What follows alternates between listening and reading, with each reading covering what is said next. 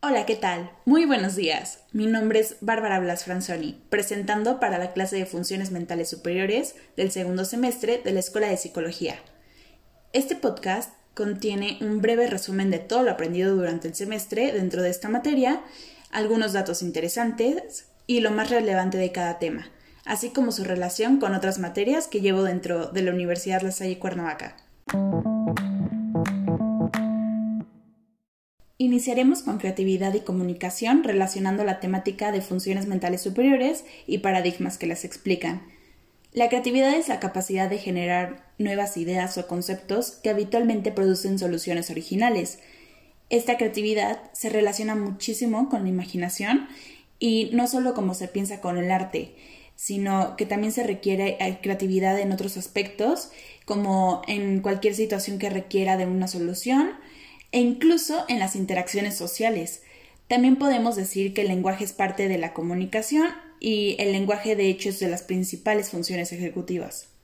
El siguiente tema que relacionaré es el de percepción, ya que la percepción es el primer conocimiento de una cosa por medio de las impresiones que comunican los sentidos, y la percepción en la mayoría de los casos es la principal fuente para la creatividad, ya que es a través de lo que percibimos que podemos desarrollar ideas, buscar soluciones o imaginar nuevas alternativas o experimentos. El siguiente tema es atención y memoria, donde poner atención y hacer uso de la memoria también es un aspecto muy importante y necesario a la hora de comunicarnos, sobre todo si lo que buscamos es establecer una comunicación muy buena y pacífica.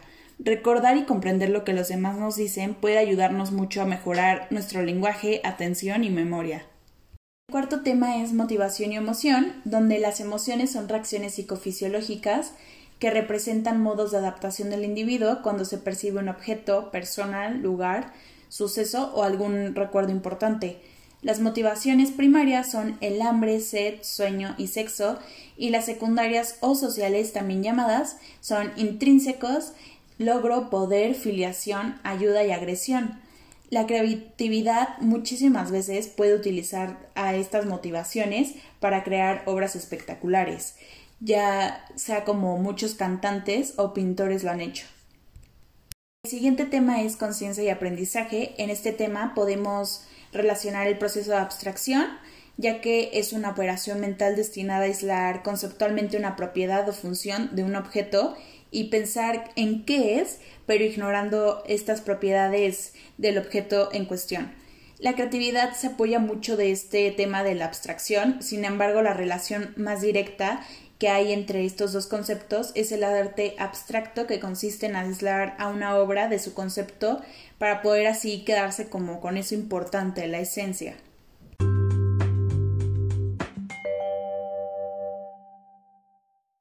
La siguiente materia que relacionaré con la temática es la de psicología del desarrollo y dentro del primer tema de funciones mentales superiores y paradigmas que las explican, creo que la antogenia se enfoca en describir y estudiar el desarrollo individual, es decir, la maduración de un organismo, y dentro de la psicología del desarrollo nos enfocamos en un desarrollo ontogénico, ya que nos centramos en la niñez, pasando por diferentes propuestas y teorías como lo son las etapas psicosexuales de Freud o el aprendizaje sociocultural de Vygotsky.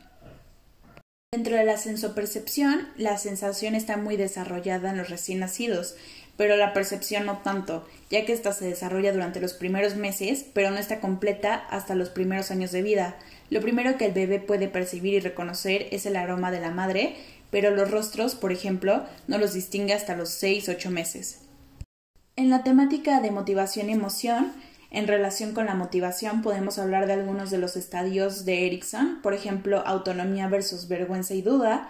En este estadio se comienza desde los 18 meses hasta los 3 años de vida del niño y durante este el niño emprende su desarrollo cognitivo y muscular cuando comienza a controlar y ejercitar los músculos que se relacionan con las excreciones corporales. Este proceso de aprendizaje puede conducir a momentos de duda y también de vergüenza. Asimismo, los logros en esta etapa desencadenan sensación de autonomía y de sentirse como un cuerpo independiente.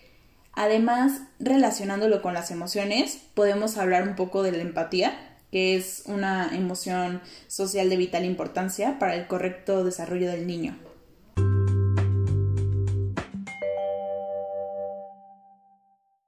La siguiente materia que relacionaré es psicología escolar y dentro de las funciones mentales superiores y paradigmas que las explican, la educación se dedica y se enfoca en maximizar las funciones mentales superiores, tales como la memoria, la atención, el aprendizaje, la resolución de problemas, ya que el docente debe estar preparado para apoyar al alumno y utilizar las herramientas adecuadas para que el aprendizaje sea significativo. En la temática de sensopercepción, la sensación y la percepción dentro de la escuela son muy importantes para entender cómo y por qué actúa de determinada manera un alumno. Por ejemplo, si un alumno sufre bullying o acoso escolar, puede percibir la escuela como una amenaza, afectando directamente su atención, memoria, emociones y hasta el desempeño. Dentro de atención y memoria, Cualquier tipo de atención no automática implica atención selectiva, así como cualquier tarea de exploración y búsqueda visoespacial, ya que es la capacidad para atender a estímulos específicos relevantes para el individuo sin confundirse ante otros estímulos menos relevantes, y es la que más frecuentemente suele intentarse estimular dentro de las aulas. Sin embargo, sin una buena estrategia por parte del docente puede llegar a volverse hasta tedioso y cansado, mantener esta atención focal durante un periodo muy largo. En el tema de motivación hablaremos sobre cómo motivar a un alumno para que aprenda. Uno de los puntos es buscar lo que les apasiona. Puede ser un tema en concreto, un método de aprendizaje, un espacio de trabajo. Se trata de buscar aquello que encienda la chispa de motivación, algo que llame su atención y despierte el interés por aprender. El número dos es plantear el aprendizaje como un descubrimiento, animar a los alumnos a que participen, creen expectativas con una meta atractiva e implicarles en el proceso de aprendizaje, la clave para motivarles. El 3 es enfoca el contenido desde la práctica, siempre que sea posible relaciona el aprendizaje con la realidad cercana de tus estudiantes, de modo que sean capaces de ver la utilidad de aquello que están aprendiendo. El siguiente es utiliza las TIC, que son estas tecnologías de la información y comunicación.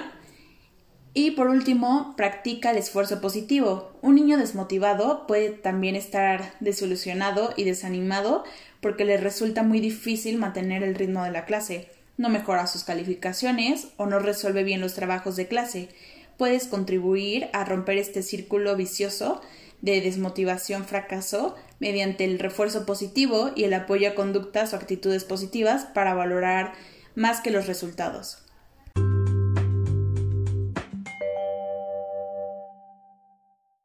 Posteriormente pasamos a otra materia que es la teoría psicodinámica de la personalidad y dentro de la temática de funciones mentales superiores y paradigmas que las explican, el desarrollo del psicoanálisis se presentó en una época cercana al desarrollo de las neurociencias.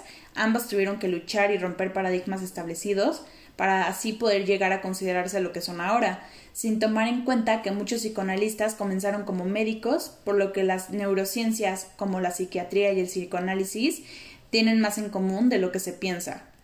Dentro de la temática de sensopercepción, para el padre del psicoanálisis, que era Sigmund Freud, todo lo que percibimos se almacena en nosotros, ya sea consciente o inconscientemente.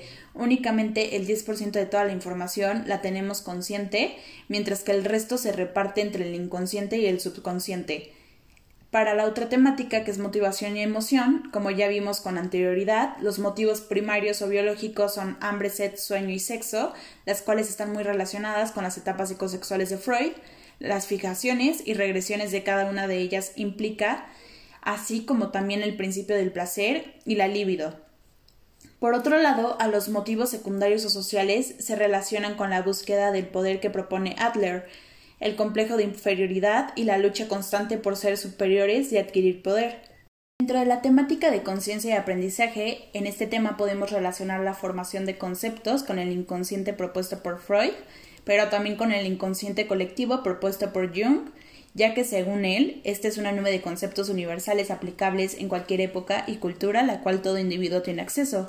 Por último, tenemos los procesos de solución de problemas, que se relaciona con la manera propia de que cada persona tiene de afrontar las situaciones que le presenten y dependiendo de muchos factores como el contexto, la personalidad, etc., cada quien busca su propio camino para poder superar estos obstáculos presentados.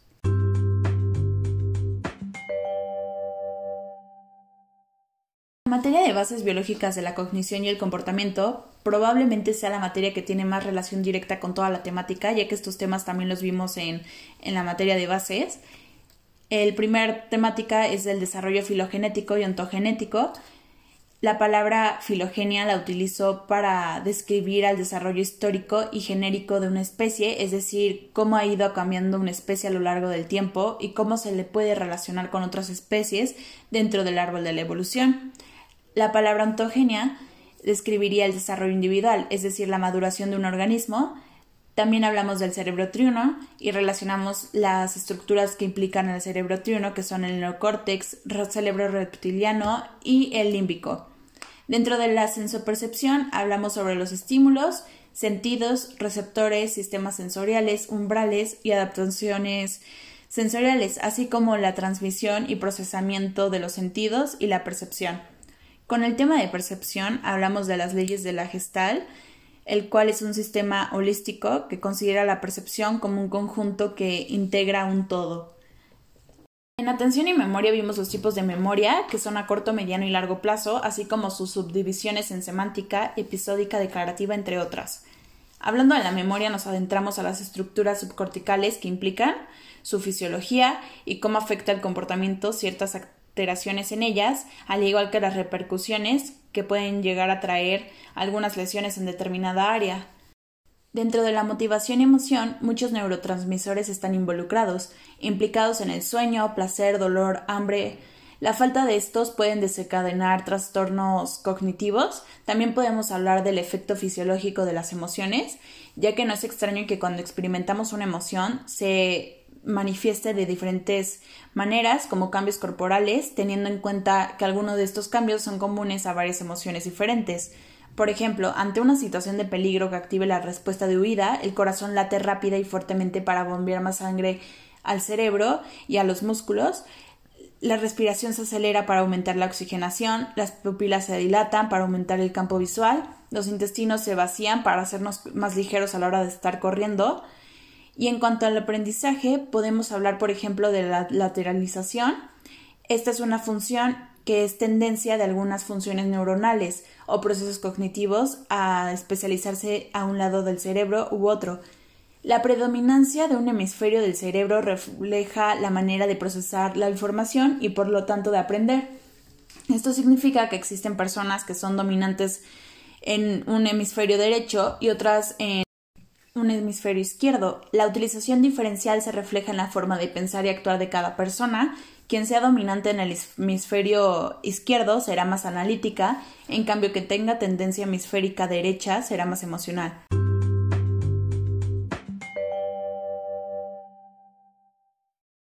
En el caso de estadística descriptiva es un poco más complicado relacionar los temas directamente, sin embargo la estadística puede ser una herramienta muy útil a la hora de realizar investigaciones sobre diversos factores o afecciones. Podemos hacer estudios y encuestas sobre alteraciones y niveles de atención, sobre emociones y sus clasificaciones. Se pueden hacer test de memoria y apoyándonos de la estadística sacar conclusiones numéricas sobre una muestra o población en particular. La estadística nos puede ayudar a comprender de una manera un tanto más gráfica algunos cuestionamientos o resultados para poder saltar a conclusiones.